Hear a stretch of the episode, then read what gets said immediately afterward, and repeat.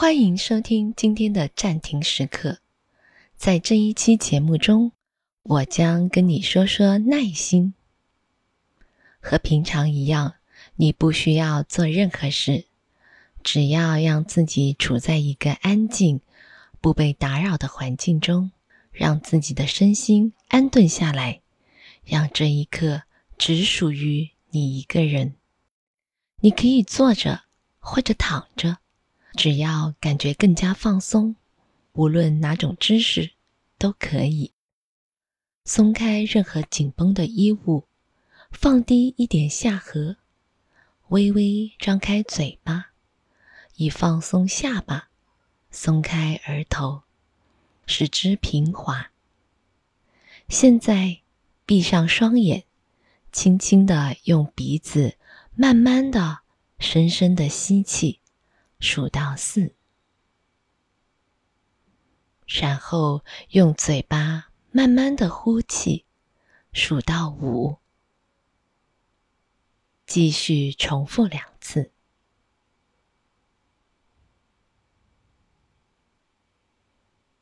那么，什么是耐心？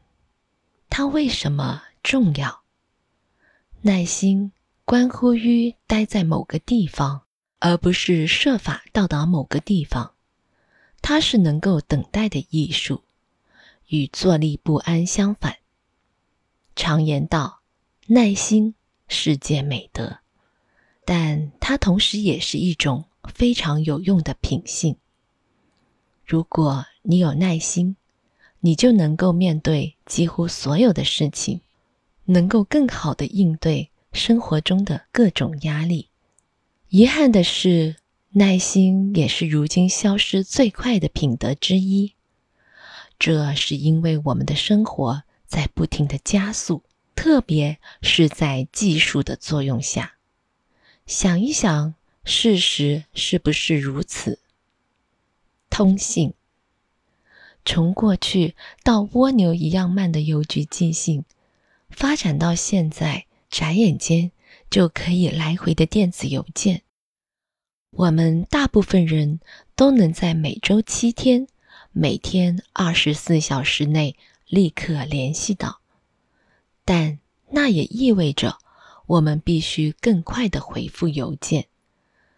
过去旅行一次坐船可能要好几个月，现在有了飞机，同样的旅程也就几个小时的事。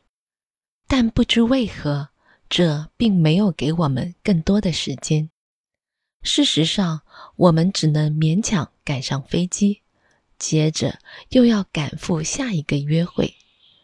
过去洗衣服是在河里或桶里浸泡，用肥皂搓洗、漂净，耗时数小时；而现在把衣服塞进洗衣机，然后还在烦恼。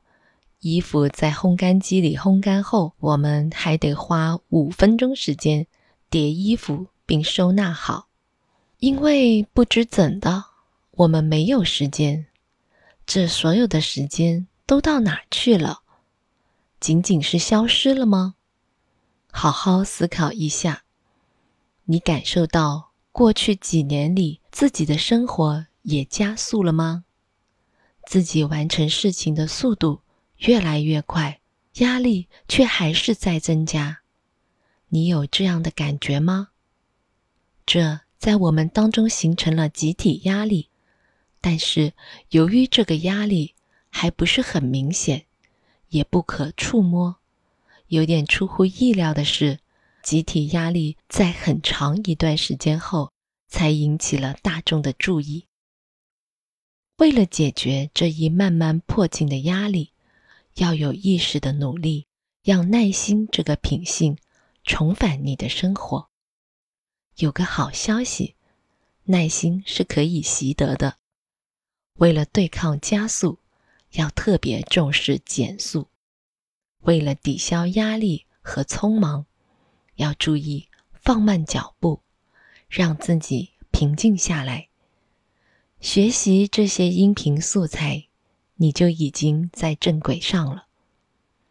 为了给你更多的启发，我想给你讲一则托尔斯泰写的故事，名为《皇帝的三个问题》。从前有个皇帝，决定寻找一则生活格言，帮助自己过上美好充实的生活。他把所有教派的资料都看了，从中选出最好的。为了恪守它的作用，尽量简单。他最终提出了三个基本问题：一、最重要的时刻是什么时候？二、最重要的人是谁？三、要做的最重要的事情是什么？这些问题的答案是：最重要的时间是现在，最重要的人是此时。与你在一起的人，要做的最重要的事情是要珍惜这些简单的准则，使他成为一个称职、睿智和有耐心的皇帝。